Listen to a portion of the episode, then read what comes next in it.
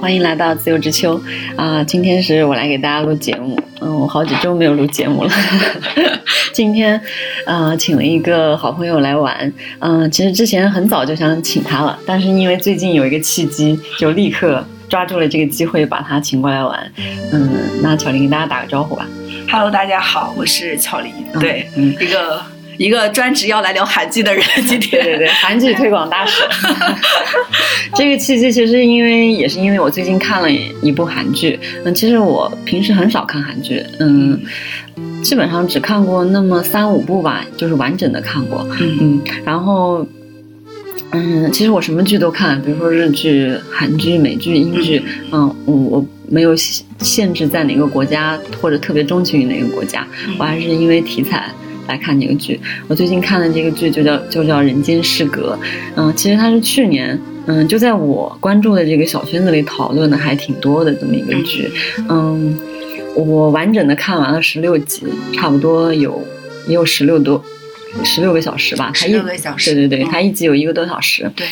嗯，我看完的感觉就是这剧没有什么剧情啊。是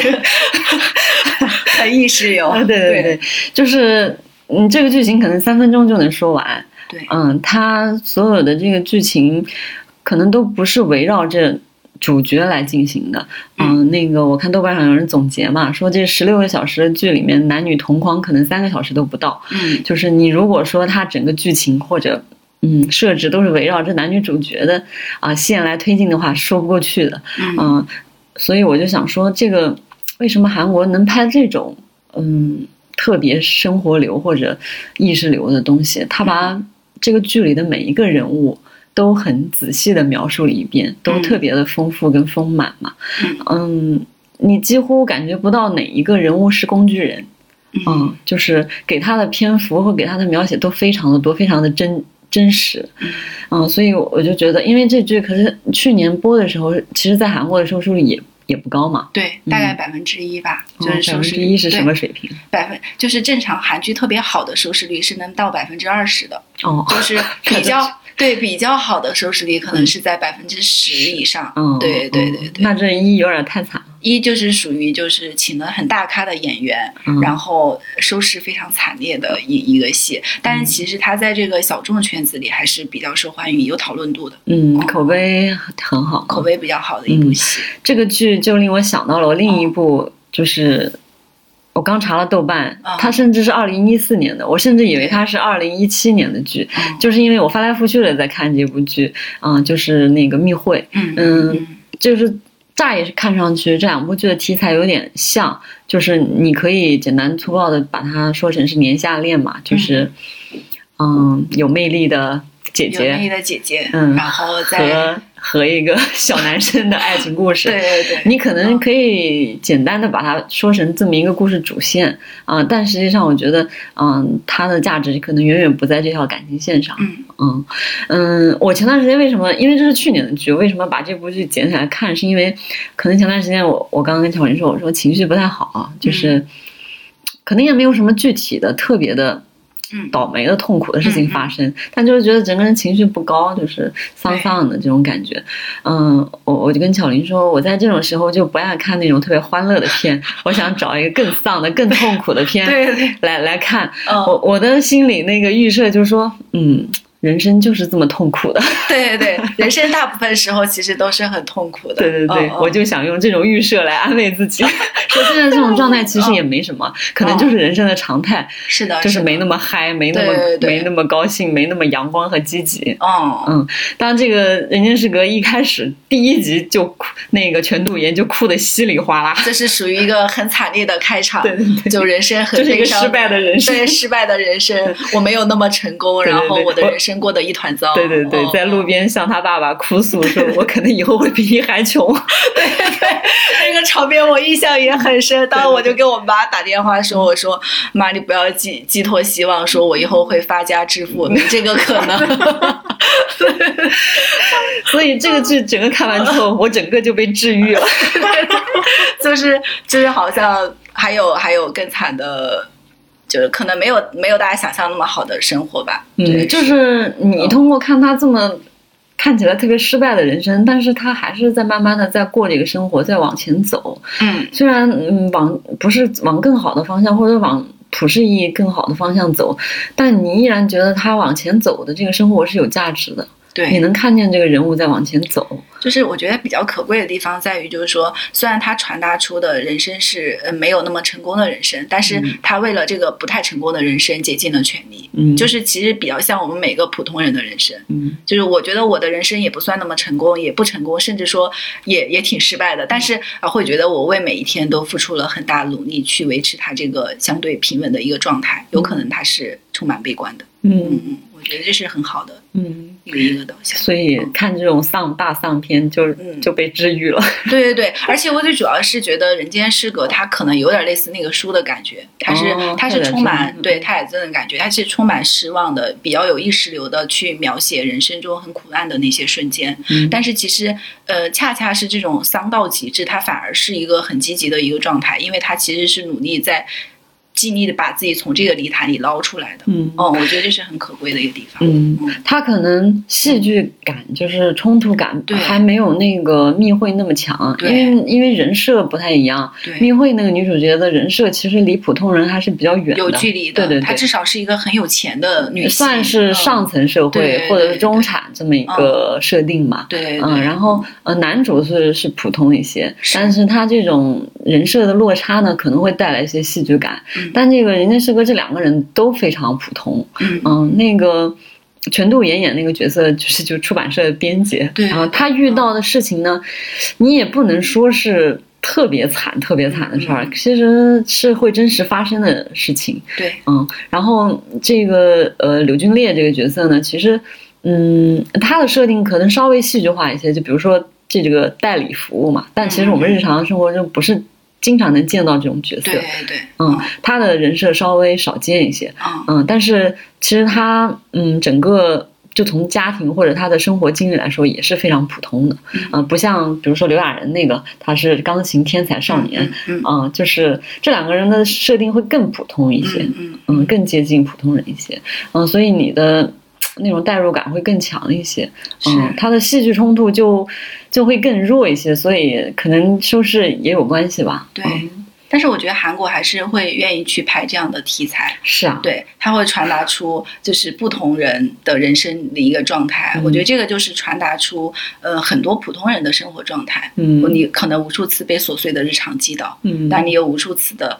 因为一些丁点的希望然后站起来。嗯那这是很很琐碎的，所以它它不会有那么强的戏剧冲突，因为我们普通的人生就是没有那么强的戏剧张力的，对对对对我们就是很平常的在过我们的每一天。但是我觉得他他把这样的题材传达出来，还是有很很强的代表意义的。嗯嗯，对，所所以就是我我会觉得跟我们刚刚在聊说，大家普遍对于韩剧的印象可能停留在十年前。嗯，刻板印象，刻板印象，就是说提到韩剧，就说哦，你又在看那个，就是一定会有三大桥段，啊比如说车祸、嗯失业、嗯癌症还治不好，就一定会有这三大。三大件，对，韩剧三大配件好像一定会有这些桥段，而且一定会在第八集产生，就是男女之间的 kiss 的这样一个桥段。但我我特别每次就是。遇到这种事情，我就想说，其实韩剧已经发生了很大的改变，嗯。但是你只记得十年前，没有就是关注到，就是现在韩剧大家正在发，比如说他在拍的一些题材，嗯。或他在表达的一些东西，我觉得大家是没有没有太关注到的。嗯。哦，今天那个韩剧推广大使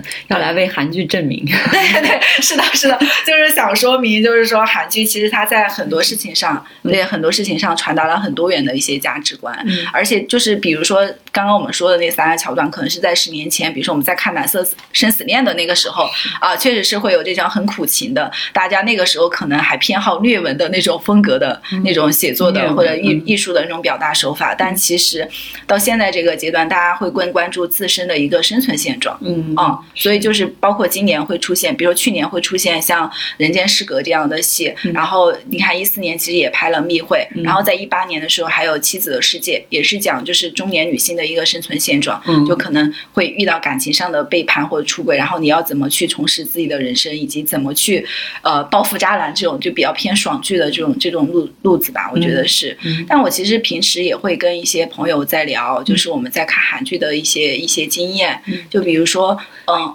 嗯，就现在这样听下来，好像，嗯，你看，就比如说我们像我们这样的中年人，也能找到，嗯，可以看或者比较欣赏的韩剧。然后像巧玲这样更偏年轻一点的人，他其实从大概七八年前或者十年前就开始看了。对，他这一路成长过来，其实每个年龄段都能找到喜特别特别喜欢的韩剧。嗯，就说明这个韩剧其实服务的人群的年龄段是非常。宽泛的，对，这在某种意义上可以说，就是因为人嘛，可能是随着年龄或者境遇的变化，它是成长的嘛，变化的嘛，就流动的，嗯嗯，所以它它它能服务这么宽泛的这个年龄人群的话，说明它的题材啊和这个嗯价值都是非常多元的。对对对，嗯，因为就是比如说啊，我看韩剧应该有十多年了，可能再往前了。到我可能小学时候就开始，随着就是中央八台，然后央视以及开韩剧了，就可能最开始还看《人鱼公主》这种，但是在十年来，我就发现你可能年轻的时候会喜欢一些偏甜宠的剧，然后偏言情一点的那种韩剧，主要是讲男女主角的爱情的。但是你到这个现在这个年龄段，会关注自己在职场上生存的一个现状。但是你每个阶段、每个年龄段都会找到自己想看的戏，嗯，就比如说，嗯，《太阳的后裔》很火的那个时候，我就想。天哪，怎么会有？把爱情拍的这么美，那是哪一年？那个好像是，我想想，一一一六年，一六年那个时候，就是《太阳的后裔》还在整个全国，就全国我们国内范围的整个亚洲吧，应该算是都特别火的一部戏。那个时候我还在就是央广实习，然后就是已经火到每天早上我去那个工位的时候，大家坐在一起，不管男女都在讨论《太阳的后裔》。昨天对男的也在讨论，就说昨天《太阳的后裔》播到什么情节了，然后要不要今天。我们的那个节目就要做一期《太阳的后裔》这么一个专题啊，但其实后来这个节目因为各种各样的原因哈，也没有没有成功的上线，然后播给大家。但是我会觉得那那段经历其实是还是蛮珍贵的。大家为了一个印象很深刻，大家为了一个可能不是自己的爱情而激动半天的这样一个故事。对，然后到了现在这样，我就是完全就是，如果你纯纯去讲爱情的戏，我已经不太爱看了。嗯嗯，是这样。对对对，就是你你在讲爱情的时候，一定要夹杂一些，不管你是推理的元素，还是说就是个人现实生活处境的，我会去很更愿意去看这样的，就是希望更落到实处的一个韩剧。但其实现在的韩剧也传达出这样的一些生态吧，我觉得。嗯。就比如说，我们就拿最近的今年的来说吧，然后今年我有一个韩剧是叫《三十九》，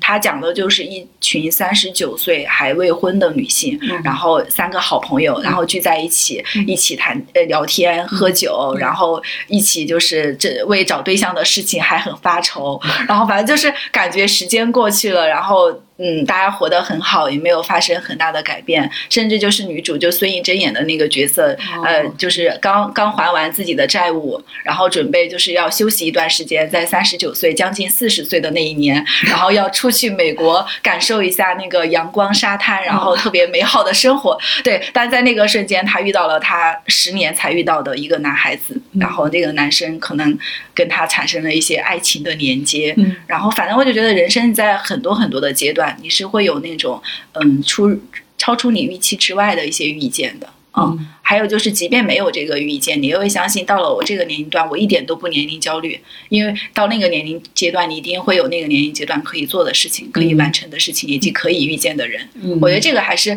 就是为大家传达出很多很正面的一些信息。嗯，就是其实我们之前在国内经常会有说，女生到了一定的年龄，比如说你演不了甜宠剧的女主角，你到了三四十就没戏可演。嗯，但是在韩就得演妈了是吧？对，就得演妈妈，或者是半老半丑。或者演演那个奶奶或者是什么样的一些角色，但其实你你会发现在韩剧里面，从十七八岁，包括从就是十七八岁，你可能可能演学校这样的一些校园剧，然后你到了二十多岁，你可以免初入职场的一些甜甜的恋爱剧，然后你到了。二十六七的时候，你可以演一个职场年轻人或新人的这样一个角色。你甚至到了三十九，依然可以演你已经有一定的就是社会地位或者一定的那个工作阅历的这样一些人。就是在各个年龄阶段，你都会找到就是可以演的角色。而且这样的剧，它也不是说一定会被埋没，它肯定会，也就是拍的好还是会出来。嗯，我觉得是这是韩剧比较比较呃难能可贵的地方吧，就是它给每个年龄段。嗯，都提供了可以看以及可以拍的可能性，嗯，然后而且太焦虑。嗯，而且你看这些，哪怕这个低到百分之一的这个这个收视率的剧，也是有很多大牌在演嘛。对，你像全度妍是影后级别的，影后级别的对人，对对，柳俊烈也算是一九八八出来非常火的火的男男明星。嗯，对，你看当红的男明星和这个嗯影后级别的人愿意演这种，他们肯定能预估到这个收视不会太好，对对，不是爆款吧？反正嗯，嗯嗯，但是他们愿意来来来演这个戏，可我觉得可以从侧面说明他们这个产业还是相对来说比较健康的。对对，嗯一个是从年龄阶段来说，因为每个年龄阶段都有戏可看，有戏可演；另外一个就是它确实传达了当下一些很多元的一些社会反映出来的问题，就比如说，嗯，我。应该是二一年吧，就是特别喜欢的一部一部戏，其中叫《启动了》，嗯。然后讲的是就是在韩国就是 Hackson，就是创业青年的故事。嗯。然后男主是一个程序员，然后女主是也是从一开始就就很日常，然后打着散工，嗯。然后呃一心想创业，但是都没有成功的这么一个人，女主是女主角，嗯。然后就是很就是。开场就很随意的这么一个角色，然后男主也是，然后创业三年，不仅没赚到钱，嗯。但关键是男主有一个设定，他是当年就是类似呃像奥林匹克竞赛这样拿了一等奖的这么一个角色，嗯。非常厉害的一个人，嗯，是一个学霸人，一个学霸的一个人设，一个天才。但是他创业三年，然后不仅没赚到钱，他爸还不停的往这个公司里面砸钱钱，然后完。完全已经生存不下去了。嗯可是他们在那个参加 Hackathon 的时候，就是这样的一个女主，然后遇到了这样一个男主和个男主的那些。可以说，刚开始看起来就是一定会失败的队友，然后组织在一起，然后呃创业了一个就是小的工作室，然后这样一路一路的通过自己坚持不懈的努力，然后创业成功，然后成立了成立了一个很大的公司，然后男主也在做就是像无人机啊或者哦无人汽车的开发，然后还有关注到老年人，因为主要是女主的奶奶这个角色，她属于。就很温情、很治愈，然后一直给女主很多鼓励的这么一个充满爱的角色。然后这个奶奶呢，她眼睛看不见了，然后男主就是他虽然不善言辞，但他希望通过用自己的技术手段能够解决奶奶就是看不见，但是能实现生活自理，能够获取老年人的生活尊严的这么一些就是科研技术。然后反正就是后来就是结局非常理想，但是我也是因为看了这部戏，然后给了我很大的勇气，说人生还是。值得从头再来的，啊。对，所以我就辞了职。我那份工作就是哦我看这部戏的，对我看这部戏的阶段，正处于就是呃非常焦虑的时期，而且那个时候工作真的是一点进展都没有，嗯，就是觉得就是工作了几年之后，好像停滞下来，停滞下来了，而且就是觉得自己做的这份工作不不但不能给自己产生带来价值，反而不断的消耗自己。我我变得没有那么自信了。但是我觉得像启动了这部戏，就是你会发现就是那种。一败涂地的人生，嗯就是你看起来不太有可能成功了，但是他他最后通过一些你想象不到的事情，然后产生了一个比较好的结果。我觉得就是。嗯，给了我很大的鼓励，勇气勇气吧，应该算是。我就是看完那部戏之后，然后决定了要辞职 啊，然后后来我就提了辞职。嗯然后我在跟我的 leader 谈离职的时候，他还说：“我知道你是看了那部戏的，对吧？” 然后关键是他也在看这部戏他说：“你不要把那个戏中的生活，然后移到现实生活中。”对我说：“是我现在非常清醒的在跟你谈这个事情。嗯我说我人生从来没有像现在这样想的这么清楚，而且这么有勇气。我说我已经做好准备，自己未来要做什么了，而且我非常坚定不移的要去追求这件事情。嗯然后确实就辞完职了，然后辞完职，然后到这边来的这个公司，我就觉得啊，选择还是挺正确的。嗯就是呃，应该说是一次很冒险的行为，然后一次很有勇气的行为，但是它可能会产生一个比较好的结果。嗯啊、当然也可能产生坏的结果，嗯但是我是比较幸运的那个，嗯然后产生了好的结果。嗯嗯，所以我觉得，呃，一方面是关注到创业青年吧，还有一些就比如说他会关注到，就是女性的生存现状，嗯，包括就是这个应该是这几年大热的大话题了热的话题嗯就像刚刚嗯咱们聊天就说，嗯嗯，韩国其实关注女性议题的挺多的哈，挺多的，但是嗯，无论是就是韩剧或者文学作品这一个方面，嗯其实我最先最先知道的，好像唯一知道的，刚开始知道的这么一部文学作品，就是八二年生的金智英。对，当时因为有部电影，然后才知道她的书。嗯嗯，其实韩国文学，我们日常生活中，哪怕是我我们这是出版工作者嘛，啊其实都很少接触到韩国文学。对，嗯其实其实也也有一些出版社，比如说最近在引进一些韩国作品，然后想把它翻译到国内来，但是后来发现都没有什么能产出产生什么水花。嗯就我我也跟就是我的一些同学在聊，为什么？因为我们是学文学的嘛。嗯但其实东南亚文学，我们甚至都能接触到，嗯什么越南文学都能接触到，但是韩国文学确实很少，嗯在史册上留下来的都很少。少对，我们都要想为什么会有这个可能性呢？嗯但是我们当时学中文的那帮人，就是非常喜欢看剧，我们嗯大部分休闲的时候都在宿舍里面各自看韩剧。嗯啊，然后我们会觉得说韩剧的文学性，它可能是就是。或者说韩国的文学，它可能是蕴藏在韩剧之中的，就是你会发现在韩剧中，你会你会不太能感受到那么强烈冲突的情节，嗯。但是你会感受到非常充分的文学性。嗯。就是它的文学性在于，就比如说我们刚刚聊的，呃，《人间失格》嗯。他他他在描绘一部戏的时候，他不追求戏剧冲突，嗯。它在展示那种文学氛围。就那种氛围是会带给你的，就比如说男女主虽然只有三个小时的交集，在十六个小时的剧里面，而且是同框，还不是对对对，但是但是你会在那种氛围之中感受到，就是他的男在男主的那个视角里面，女主是以他的回忆或者他的一些周围其他人各个元素分布在里面蕴含进来的。嗯是对，至于女主也是这样。然后我我会觉得说。比如说我们看《春夜》的时候，那个戏也是讲的就是男女之间非常微妙的那种情绪。嗯。这这是我看所有剧，我也看泰剧、看国产剧，然后看土耳其剧，嗯。所有剧都不会给我那那么强的嗯。就是心理描绘的那个感觉，它描绘的很细，场景也很浪漫，嗯。然后你会想象到那个画面感。我觉得这个是文学作品会能传达出来的。嗯嗯，还有就是我们刚刚也聊说，呃，有一部韩剧叫《今生是第一次》。嗯，这个戏也是嗯看了让我就是唯一一部看了了，对对对，改变了我的人生观的人，就是我在那部戏之前从来没想过结婚这件事情，嗯但是看完那部戏之后，我有点想结想结婚了。婚 了对对对，就是那部戏是它不是讲婚姻多美好的，也不是讲爱情多甜美的，嗯它是讲就是你在很多的琐碎之中会消磨掉你们彼此的情感，嗯但是最后你们会就是彼此的宽容。或者是谅解，或者是柔合在一起，然后你就会习惯对方。嗯，然后讲，就是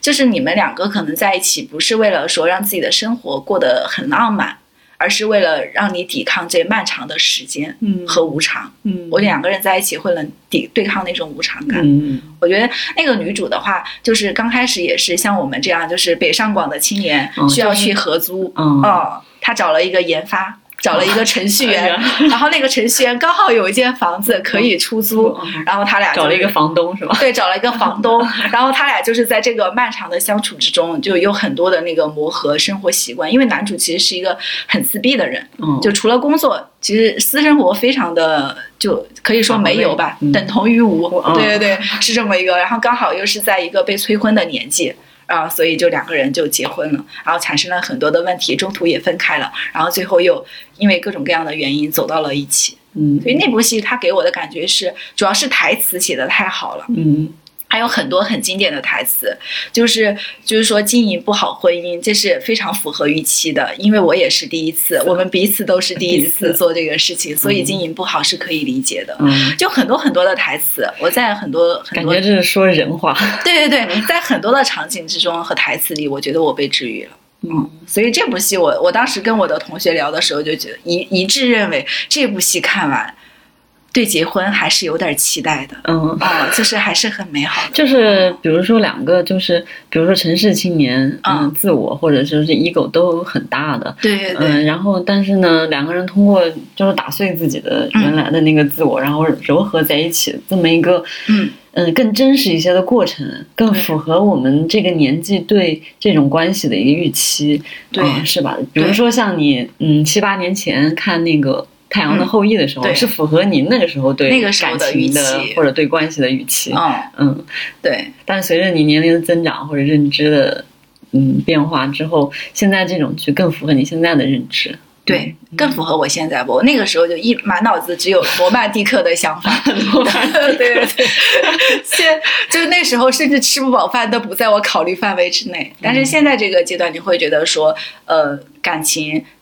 就是那种飘在空中的和他的脚脚踏在地的这种结合一下会很好。嗯，所以你刚刚说的这几部确确实特别有代表性，就是这些我们看过的书、看过的剧会影响我们的人生选择。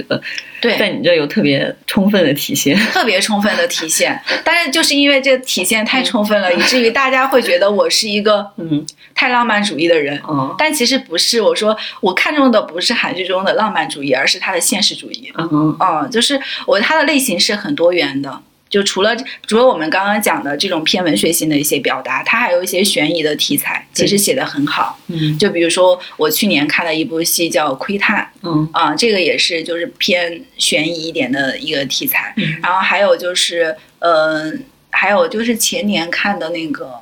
嗯，也是《恶之花》吧，嗯恶之花嗯，然后是李准基和文彩元主演的。然后李准基的这个角色，他他的父亲是一个连环杀人犯，嗯然后李准基的这个角色呢，他又是有人格障碍，他从小就是因为父亲是连环杀人犯，然后就跟他的姐姐相依为命，然后长大嘛。然后但是其实还没有长大的过程中，然后他俩他姐弟俩就分崩离析了。然后就是，嗯，也经历了很多的苦难，而且这个男主就一直在校园里面，因为爸爸是连环杀人犯，自己又有人格障碍，嗯然后被被就是被霸凌，然后后来就是因为一次车祸，然后他就顶替了别人，就是一个富家公子的人生，然后他就过着富家公子的生活，认识了这个女主，女主是一个女警察，然后他俩一起结婚生子，然后在他生子之后，他的那些身世逐渐被揭开，然后这个曾经那个几十年前的那个大案也逐渐被揭开，在这里面我觉得看到了很多层面吧，看到了校园霸凌，看到了就是如果我的父亲是一个十恶不赦的人，是不是我也一定那么坏？嗯就大家对你的既定认知，还有就是你还有没有幸福的可能性？嗯嗯，就觉得这个这个里面它不只是案件，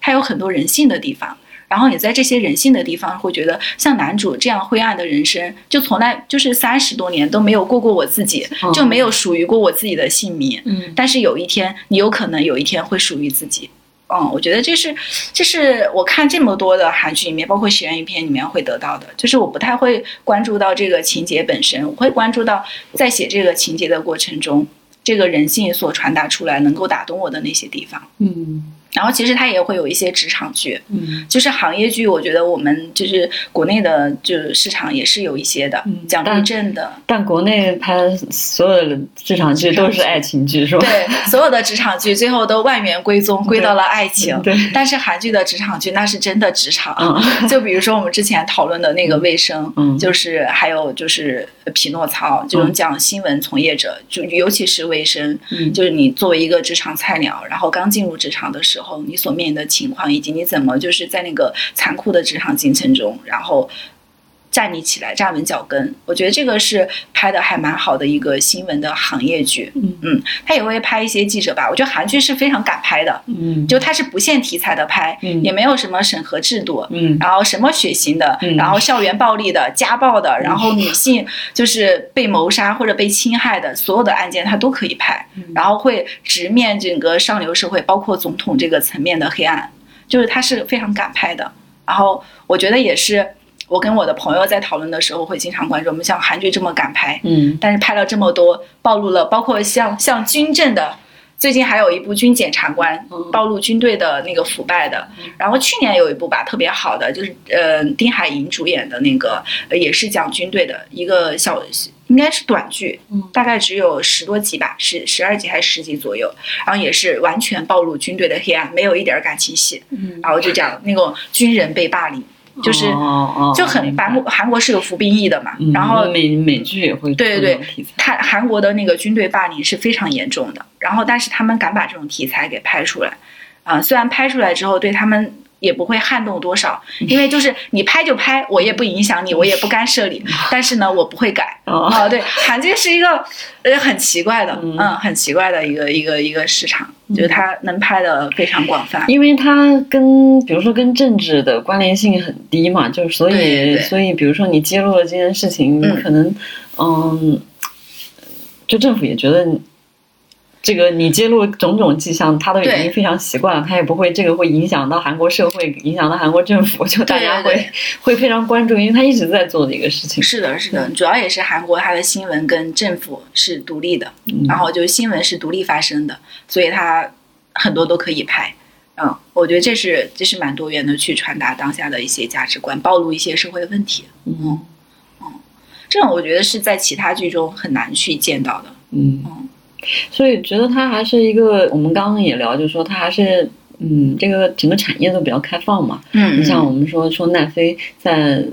整个东亚地区，嗯就是在韩国是非常成功的。嗯嗯嗯，就是各种题材，韩国都能，就是整个产业都能制作到嗯，到剧本都做得非常好嘛。对，你像奈飞进日本，其实就不太进得去，嗯因为他日本人很难接受外来的这些，你带给他一套制作是制作的流程一套剧本的规则，嗯一套各种，他不接受，嗯嗯就是。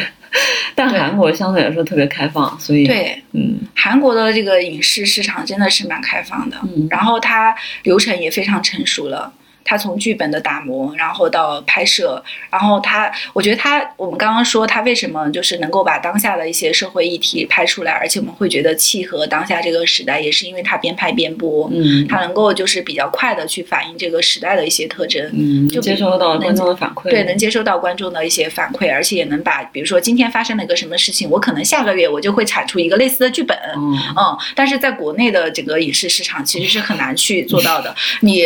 制作这个流程，然后报批，然后最后拍出来，然后还得有公司去买你，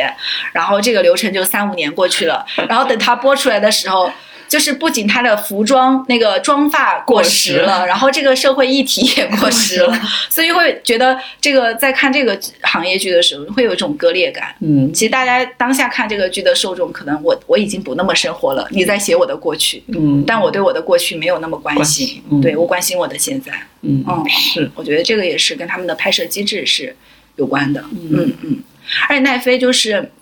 也尝试过，就是跟我们嗯国内大陆的一些。影视公司去合作，哦但至今确实没有什么成功的案例能谈妥能进来。但是奈飞它跟嗯就是台湾地区，嗯，嗯就中国台湾的那那那些影视公司，其实还是合作了一些比较好的剧。嗯是嗯，对，他们是能拍出来的。嗯，还有就是，嗯，就是一七年那个限韩令那个事儿，嗯对就是说，嗯，为什么我们之前说的大家的那个刻板印象还停留在，嗯，韩剧三件套嘛，对，嗯，就是可能之前的那几部韩剧确实特别成功，嗯。而且跟整个整个呃传媒系统，比如说电视台这种大、嗯特别大众的传媒。嗯嗯嗯都还在播这些韩剧有关系，嗯嗯它的传播力度肯定是跟我们小众网站这种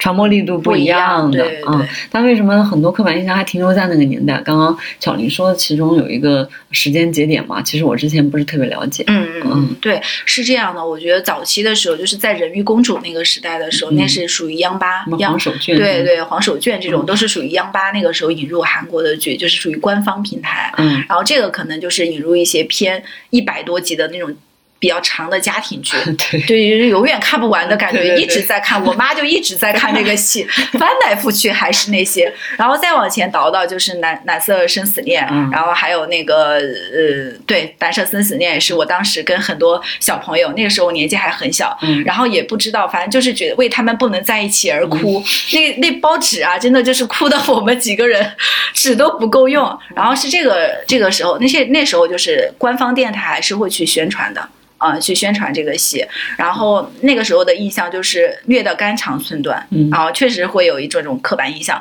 但随着往后倒，呃，有几年的一个空白期，嗯呃，有几年的一个空白期，可能那个时候我那个时候的环境，我的时代环境我还不是特别的了解，但我觉得可能那个时间段，嗯，能出来的剧比较少，嗯，对，能拍出来的比较少，嗯然后。接下来就开始还有一个兴盛时期，嗯就那个时候就是三大的网那个网端的一个台，就比如说爱优腾、嗯爱奇艺、优酷、腾讯，嗯然后会买一些韩剧，然后在自己的平台上播。嗯那这样的话，就是网端的用户比较多，所以你也会很容易的去把这个韩剧给炒热。嗯就比如说《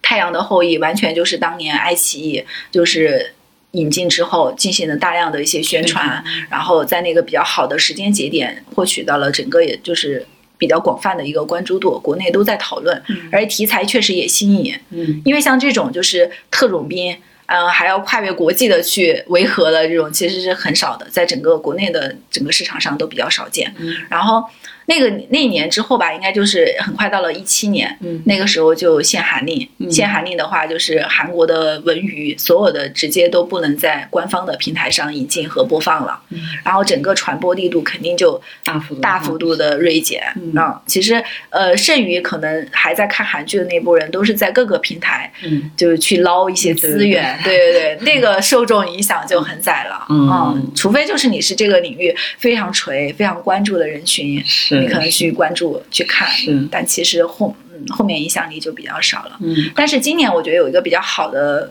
趋势是，我看到呃，我看到就有三大网端的平台开始重新去买韩剧了。哦是吗？对，比如说经常请吃饭的漂亮姐姐啊、这个戏，然后现在进了好像是爱奇艺，嗯就现在可以看了，看完整的集了。对，但是其实，在我们整个韩娱圈啊，嗯。这个已经早就看完了，但是在大大部分的那个对对大众来说大众来说嗯。还是就是开始可以接触到一些，嗯。嗯，我觉得这是有有一定影响的吧，嗯，当时像韩令也是因为一些政治原因哈。一些政治原因，嗯，嗯，对，我确实不太了解这个，就如果就像你说的，嗯不太关注，嗯，嗯，就我不是那么垂的观众的话，确实关注不到。对，啊，如果是嗯这些平台都引进的话，大量的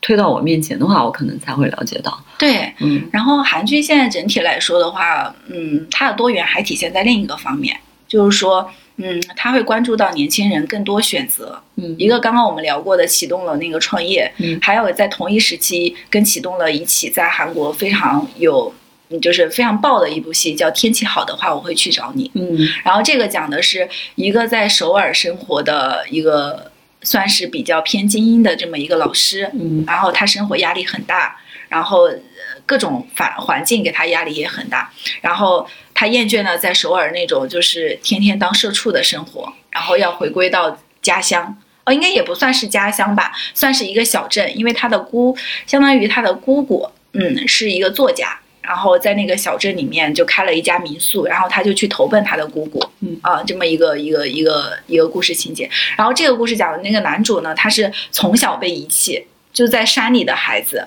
然后从小被遗弃，很孤独的这么一个一个角色。但他在那个那个小乡村里面开了一家书店。叫晚安书屋，嗯。那个电视电视剧里面有一句话，呃，是这么说，他说：“我觉得吃好睡好是人生中很困难也很幸福的事情，嗯。呃，我希望能把这种困难的幸福传达给大家。”这是我非常感动的一句话扎。心了。对对对，社畜吃好睡好可太难了。就很难。然后我那个时候，畜天天吃着盒饭，晚上睡不着觉。对对，真的，大部分时候大家失眠到五点，然后还睡不着觉，就是这种焦虑，你很难说是一件事情带给你的，而是那种日常带给你的、嗯那种忙忙碌碌的日常。你好像忙了，你好像没有忙，嗯，对就是不知道。为何而忙，对对对，就是这种不知道路在何方。对对对，就这种迷茫的日常带给你的那种焦虑，嗯所以那部戏对我来说是非常治愈。而那段时间我也是失眠很严重，然后就每天晚上每一周的期待就是那部戏能播，我是属于他边拍的就边播的时候我是跟着追的，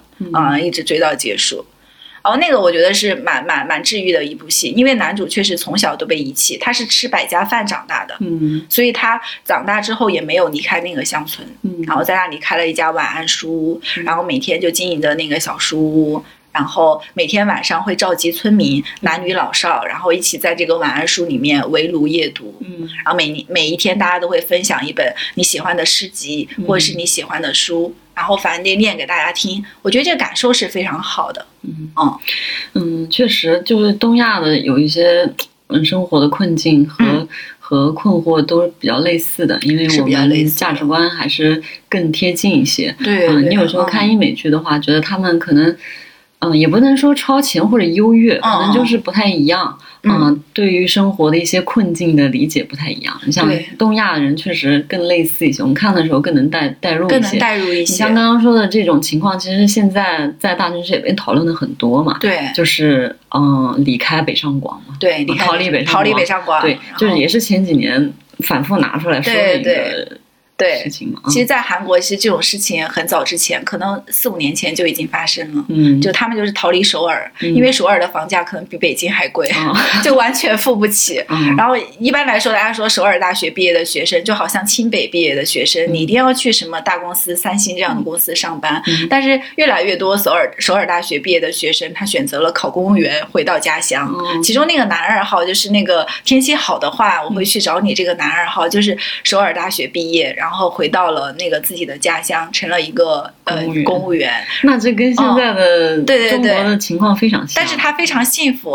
嗯就是呃，他当公务员的时候，组织那些乡亲们，然后举办一些文娱活动，就在那里面举行类似市集的那种交流，嗯然后卖一些就是二手市场的卖的一些小玩意儿，很文艺的、很 很治愈的那种调调，我觉得还蛮好的。嗯，我当时看了那部戏之后，觉得。以后我退休了，就是从这个 互联网公司退休之后，我就想去过那样的生活，我觉得蛮好的。嗯，提供了一种生活的可能性。对，提供了一种可能性。嗯然后刚好今年，呃，应该是去年吧，一二一年有一部非常非常火的戏火的戏，应该是《海岸村恰恰恰》嗯啊，这个是申敏儿和金宣虎主演的一部一部戏。这部戏当在韩国的收视率也超级高，嗯啊，超级高，应该是在整个亚洲收视率都很高。嗯，然后男主的呃，对男主的 ins 粉丝涨了非常多？哦，就从就可能十万级涨到了百万、哦。八百万、将近千万的量级。嗯。然后这个就是也是跟天气好的话那个题材类似，嗯。就男主是首尔大学毕业，呃，学工程的这么一个很优秀的人，嗯。然后身世也比较悲惨 啊、就是我我总是会喜欢一些美强惨的那种男主角，哦美强对对。确实，虽然我很惨，但我不像是 人生屈服。对对对，我很惨，但我从不向人生屈服，我很喜欢这样的角色，啊。说明你整个这个这个人生的基调还是比较阳光，比较积极的，对。嗯。然后其实他他他属于那种也是吃百家饭长大的，他在一个小渔村嗯长大，就是海岸村，然后靠海嗯，然后呃小时候呢，那个父母就去世了。然后爷爷把他带大，然后在他初中的时候，一个一个很平和的下午，他爷爷就是突然在家倒地，然后就昏迷，然后就去世了，然后他就再也没有亲人。那时候他才上初中，嗯，然后就村里的人因为都比较热情嘛，然后就大家都会请带带他吃饭，然后请他吃饭什么的。然后他就是吃百家饭，然后考上了首尔大学，然后毕业之后通过一个学长的引荐进了一家就是基金，就是做金融的公司。嗯刚开始的时候，他的那个基金就是非常。嗯，经济比较好嘛，嗯然后很赚钱，也是在首尔过的就是风生水起吧，可以说是。然后后来很快就爆发了那个经济危机，经济危机爆发之后，他那个基金那个股就出问题了，出问题刚好就是因为。基于他过往非常成功的那个基金经理的一些经验，然后他的那个楼公司楼下那个保安，嗯，因为就想赌一把大的，想为他的儿子谋一个比较好的前程，然后就买了他这个男主超持的那个基金，然后后来亏得血本无归，然后就经济爆发了嘛，然后那个那个保安就自杀了。自杀之后，那个男主就觉得，因为他是个很善良的人，他觉得罪恶感很强，然后就就是浑身都在抖，要去开车，要去医院看这个保安。然后后来他的那个学长就引荐他去家公司的这个学长，看了他这这个状态不适合开车，然后就自己开车带他去，然后在去医院的路上出了车祸，这个学长去世了。啊，确实是有车祸这一大件啊 是你你在你你在看这个戏的时候，你感知不到这件事情。对，然后男主就是他也想自杀，然后他也就活不下去。对，然后就是这么一个充满狗血的前情故事。嗯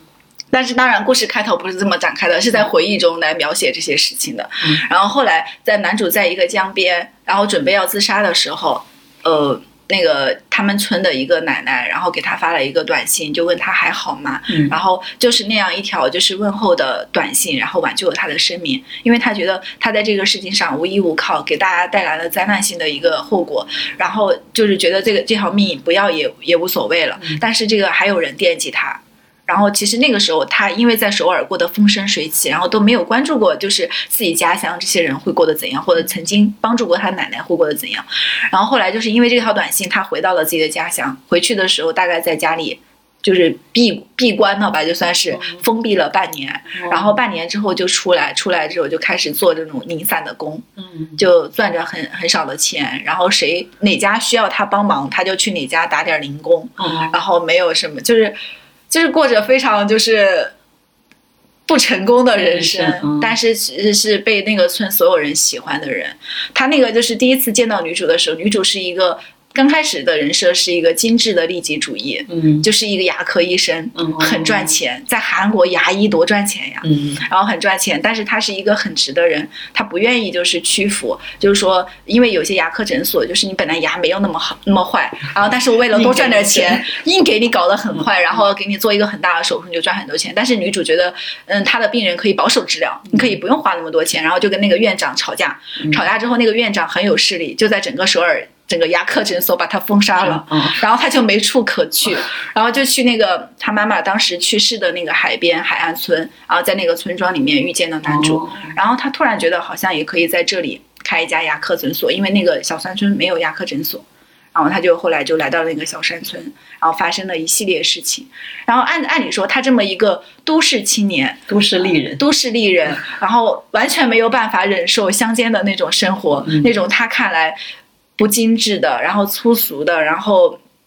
不说敬语的这么一个文化场域里面，他完全不习惯。然后，但是后来。他在这个过程中感受到了充足的那种爱和那种就很放松的那个状态。嗯后来回到首尔之后，他有机会回到首尔的大医院去工作，他也没有选择回去，然后留在了那个小山村。嗯。我觉得这这两部戏就是《天气好》和这部《海岸村》都算是传达，就是现在首尔的那些社畜们，他们所向往的那个生活状态，一个非常休闲的，能够满足自我价值的，能够帮助到人的一种很生活的状态。嗯，确实，你你说这个这两部剧，我其实还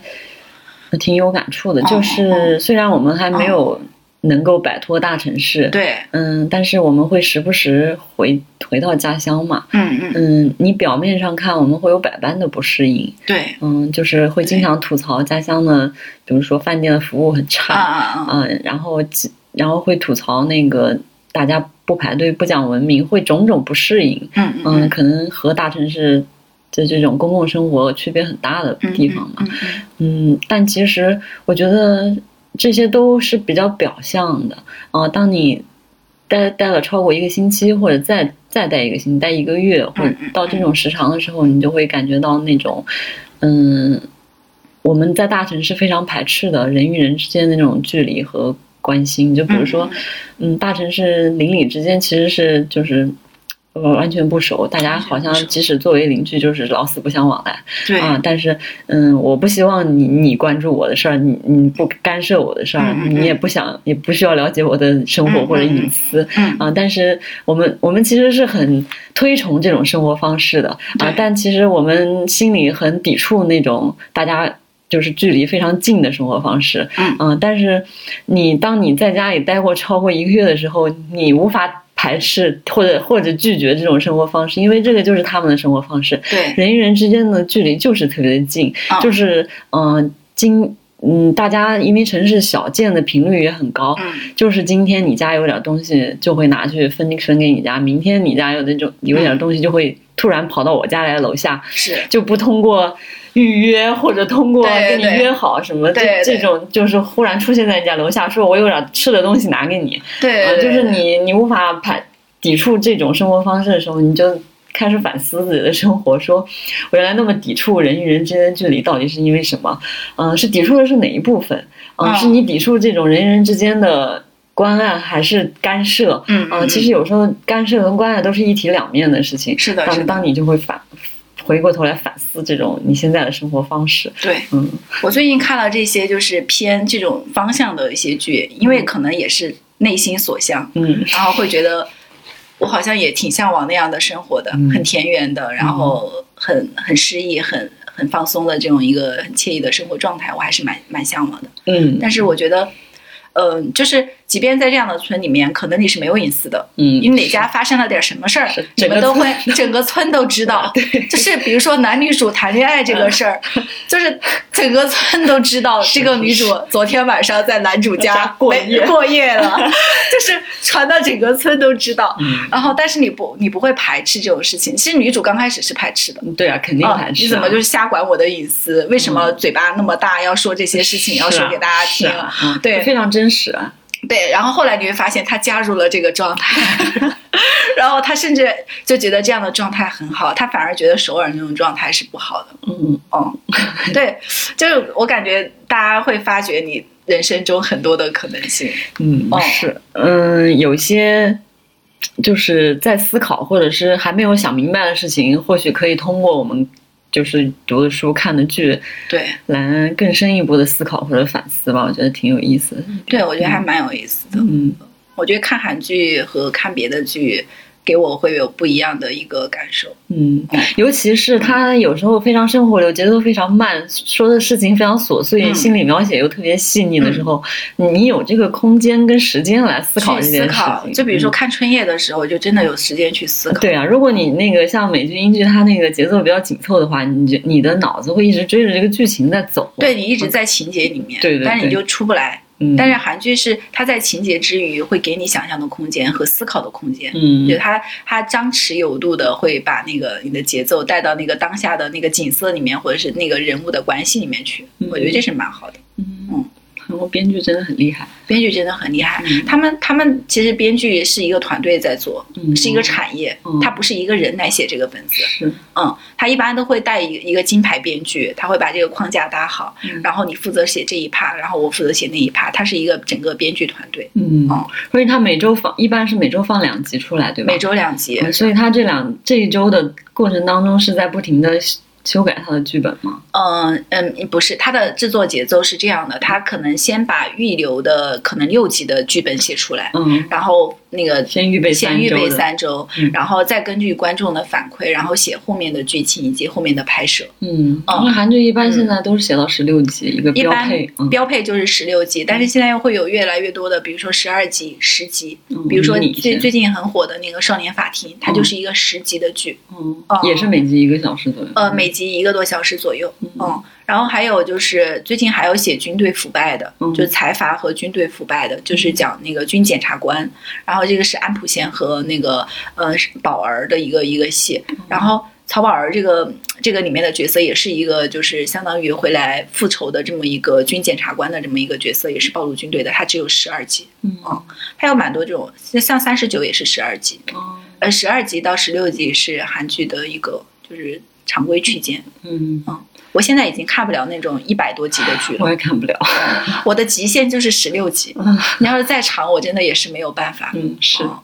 因为看着看着，可能前面就忘了。对对对，我们之前上那个现代文学课的时候，就是我们老师就一直不太理解为什么班上的孩子们那么爱看韩剧，嗯就是韩剧就是到底有什么魅力，然后。是一个男教师哦，嗯。就是他自己也去体验了一下韩剧，然后看完之后确实不可自拔，嗯。然后有用了一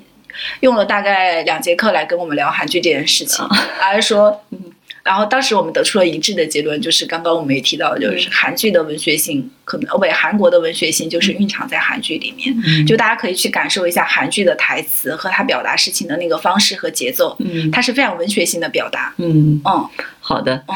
我觉得用这句话来给我们今天的讨论收尾，非常的完美。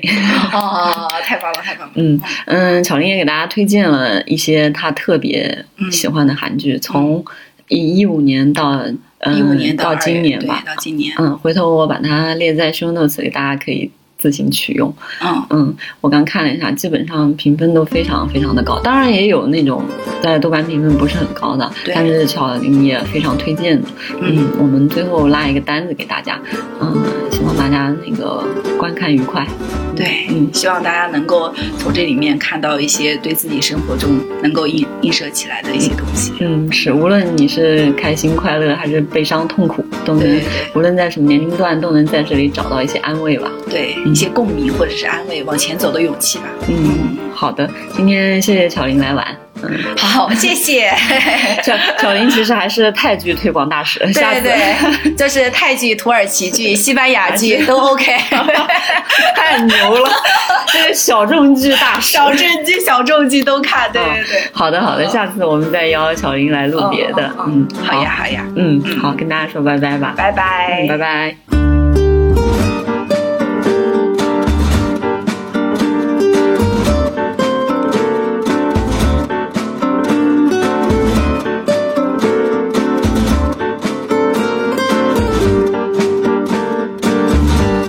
自由之秋是一档泛文化类播客节目，我们会在这里分享所见所闻、所思所想，从读书电影到美食旅行，从婚恋情感到职场成长。我们想和更多有趣的灵魂一起，以微观生活记录时代流动。我们希望这里可以成为一部自由而真实的私人生活史，欢迎关注。